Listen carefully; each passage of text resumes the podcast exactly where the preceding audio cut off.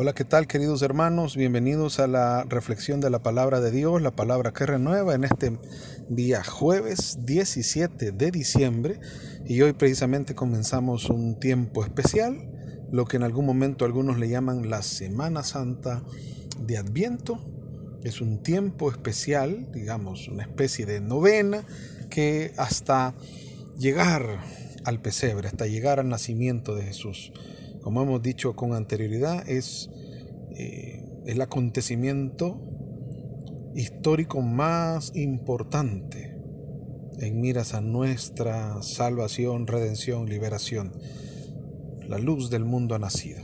Y hoy vamos a escuchar este texto que para muchos puede resultar un poco pesado, cansado, pues, largo, pero es más que importante porque vamos a hablar de la genealogía de Jesús de acuerdo al Evangelio de San Mateo en el capítulo 1, versículos del 1 al 17. Y lo leemos en el nombre del Padre, del Hijo, del Espíritu Santo. Amén.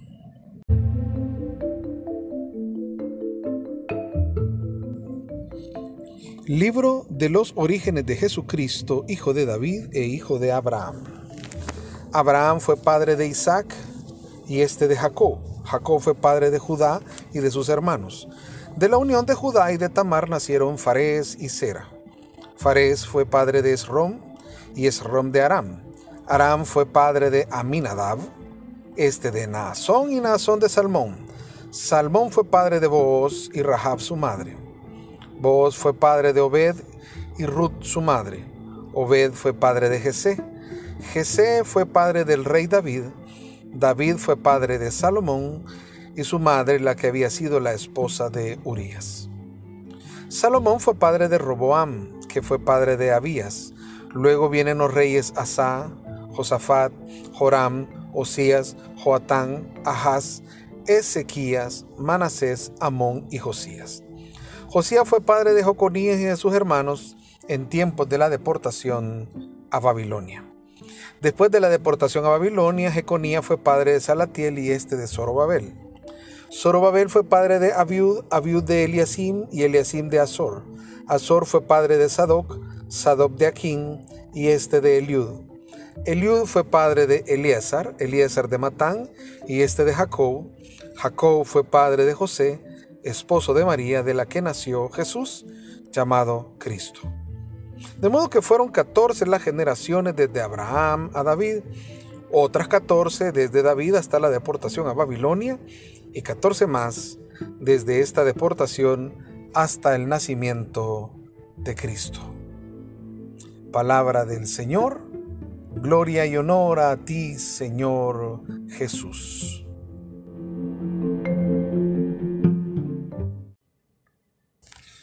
A pesar de que eh, la genealogía en muchos de los aspectos parece no decirnos nada, no arrojarnos nada, digamos desde el punto de vista espiritual, pero sí tiene muchas cosas que podemos ir eh, eh, abonando a nuestra reflexión. Recuerde que vamos en un camino y este camino nos tiene que llevar hacia Jesús. Este camino nos tiene que conducir al nacimiento de Jesús, a la Navidad, para entender entonces por qué nosotros estamos haciendo un especial énfasis hoy. ¿Por qué entonces como cristiano, qué saco yo de esta genealogía? Conocer los antepasados de Jesús. Bueno, vamos a, si no, no podemos hacer un estudio exhaustivo porque de veras tendríamos que hacer todo un eh, análisis eh, teológico para poder entender eh, por qué unos están, por qué otros no están dentro de la genealogía pero sí podemos rescatar qué es lo que Dios quiere decirnos a través de presentarnos un texto sagrado inspirado por Dios y que nos sirva a nosotros de guía, de sustento, de fundamento. Lo primero que podemos decir, hermanos, es dejar claro, Jesucristo es histórico. Algunos dentro de la iglesia también le llaman Jesús histórico, Jesús el que vino aquí a la tierra, el eh, eh, Dios hecho hombre, el verbo encarnado, la palabra de Dios hecha carne.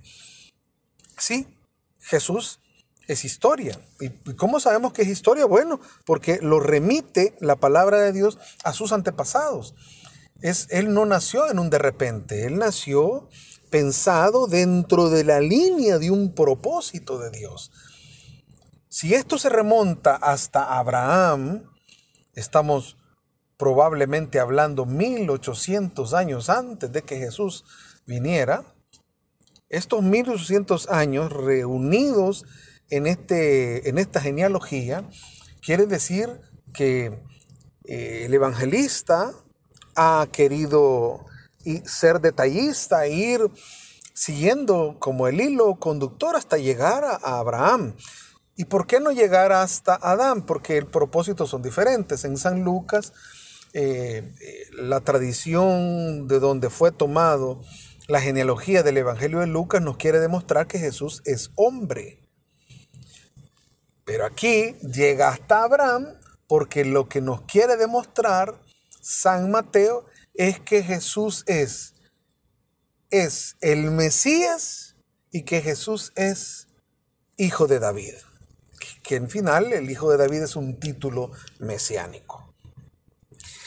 Incluso, si, si lo vemos desde el versículo 1, aquí está el propósito, no solo de la genealogía, sino el propósito de todo el libro.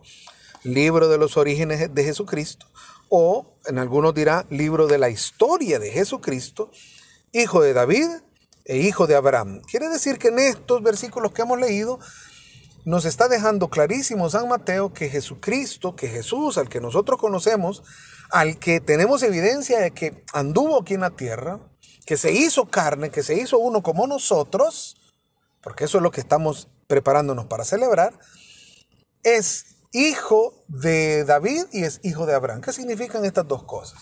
Vamos a poner por primero el ser hijo de David. Está primero precisamente porque lo que se quiere establecer es que Jesucristo es el Mesías.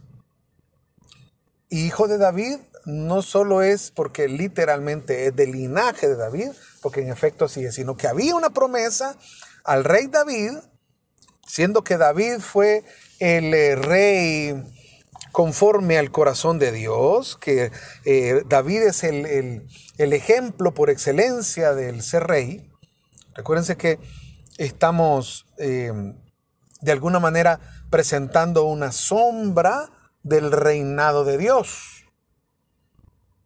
el único de los reyes de Israel que se portó con algunas cualidades como Dios fue David.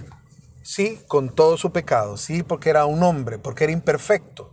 Pero luego va a venir uno que va a emular todo lo que David fue a la luz de Dios, al ejemplo de Dios, como Dios, con el corazón conforme a Dios, pero perfecto, pero en plenitud pero sin mancha, pero sin pecado, así como lo dice el mismo eh, escritor del libro de Hebreos, que Jesucristo en todo fue igual a nosotros, menos en el pecado. Claro, ahí está la diferencia entre David y entre Jesús.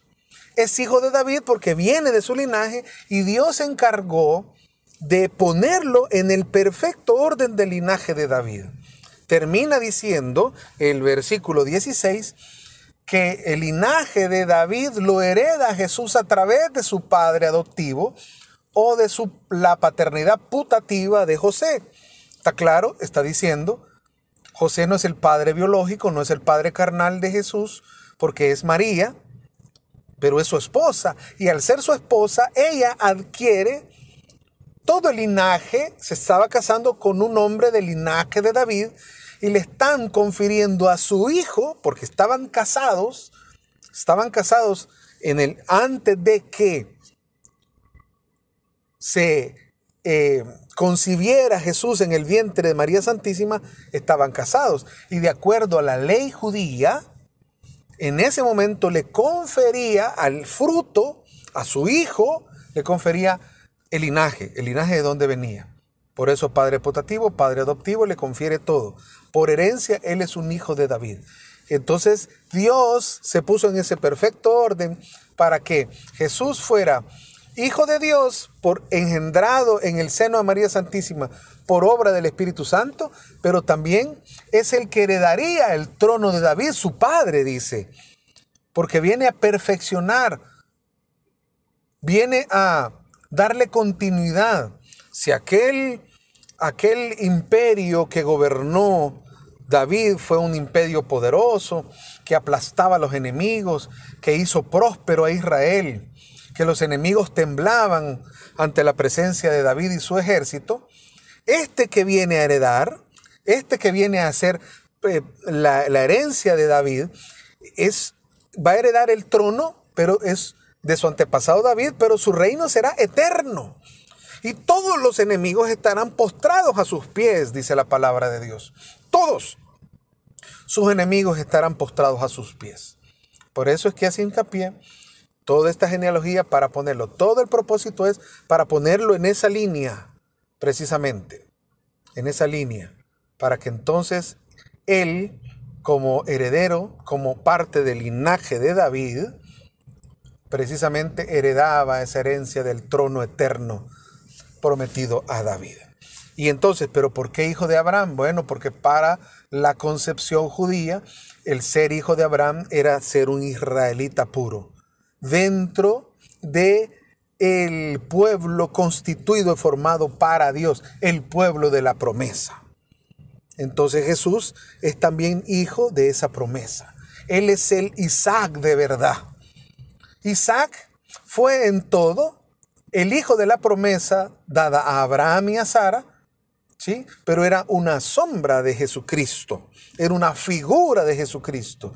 El Isaac perfecto, el Isaac que no fue perdonado en el Moriah para ser sacrificado, el que iba a verdaderamente sacrificarse por nosotros, tenía que venir de ese linaje de Abraham para ser parte de este pueblo constituido.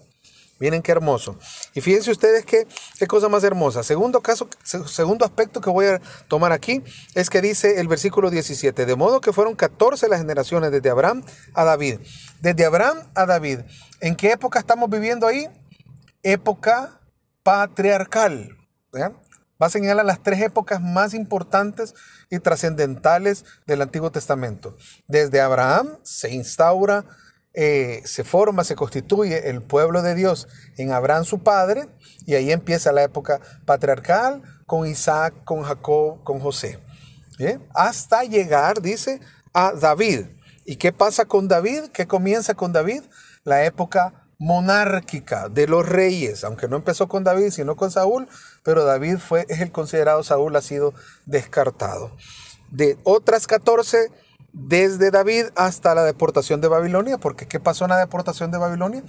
Pues se rompió con la monarquía de Israel. Totalmente se, aunque ya con Salomón se había, se había dividido, aquí lo que vemos, por ejemplo, en el versículo 7, cuando dice Salomón fue padre de Roboam, que fue padre de Abías, hasta ahí estaban los reinos unidos. De ahí para allá, luego vienen los reyes Asa, Josafat, Joram, Osías, Joatán, Asás, e-, Ezequías, Manasés, Amón y Josías, estos ya no son reyes de todo el Reino Unido.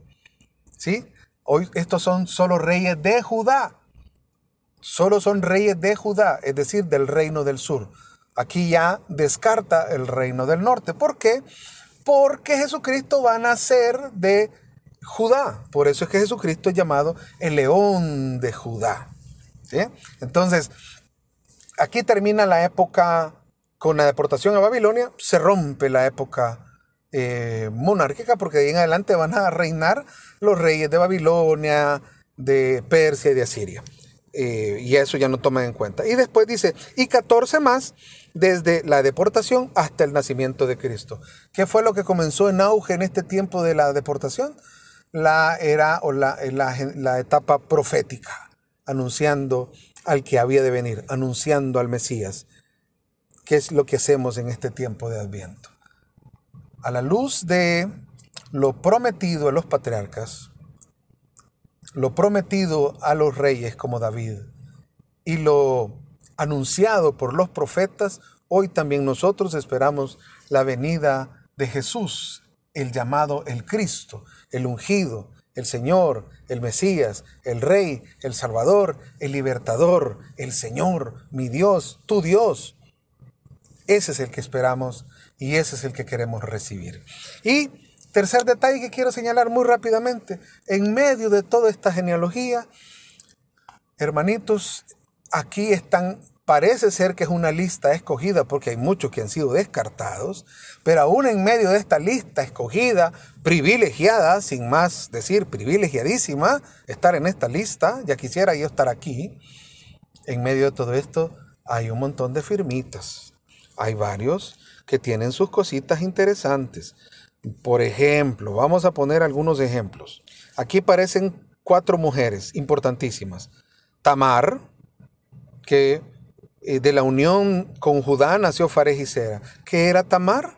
Tamar cometió incesto, se le metió a su suegro. Mire qué interesante. Rahab. Rahab se unió con Salmón. ¿Qué era Rahab en Jericó? pues aparentemente lo describen como una prostituta. Mm, miren qué interesante. Después aparece Ruth. Ruth. Ruth se casa con Booz y nace Obed. ¿Qué era Ruth? Una moabita. Quiere decir que no era de eh, israelita, no era de, de, esa descendencia, era una extranjera, pues una pagana para, para ellos. No debería estar aquí, pero aquí la ha puesto la genealogía. Y también aparece la esposa de Urias, que ya algunos saben que es Betsabé, que fue la que cometió adulterio con David. ¿Ya? Miren qué interesante. En medio de todo eso. Y aparece también el nombre de David, que ya sabemos que fue un adúltero y un asesino. Y también aparece Salomón, que tenía 700 concubinas y además cometió idolatría con todas ellas. ¿Se dan cuenta? Parece que hay renglones torcidos hasta llegar al punto de José, de María y de Jesús el Cristo. Para que entonces sea concebido el Señor en mi corazón, Él no se va a estar fijando en mis defectos, en mi torcedura y en mis pecados. Si quiere entrar en mi historia, como me ha presentado su historia ahora en la genealogía, quiere entrar en mi historia para entonces enderezar mis renglones torcidos, para entonces limpiarme de toda mancha de pecado, para entonces redimirme de toda culpa y darme la libertad. ¿Por qué no le damos la oportunidad al Señor? Lección de este día, ¿les parece? ¿Les parece? Revisemos nuestra vida y entreguémosle todo lo que nosotros consideramos que no está bien en la vida del Señor, que no está bien si hay algo que tú crees que puede ser enderezado hoy, déjaselo al Señor. No tengas miedo, algún vicio, alguna obsesión, alguna limitación, alguna fijación, no sé. Cada quien podrá saber y examinarse en la vida. Pero nosotros estamos en esta lista también, querido hermano, porque en nosotros, nosotros se ha depositado al Salvador del mundo, al Hijo de Dios. En nuestro corazón puede ser el pesebre donde nazca. Estamos en ese linaje y vamos a ser herederos de ese trono. Dios quiere limpiar tu corazón ahora. Entrégale tu corazón. Entrégale tu corazón para que Él lo limpie, para que Él lo restaure, para que Él lo sane, para que Él lo libere. Ánimo. Yo creo que sí se puede. Sí se puede, porque para Dios nada es imposible. Y por favor, en ese corazón, grábate que la palabra de Dios es palabra que renueva.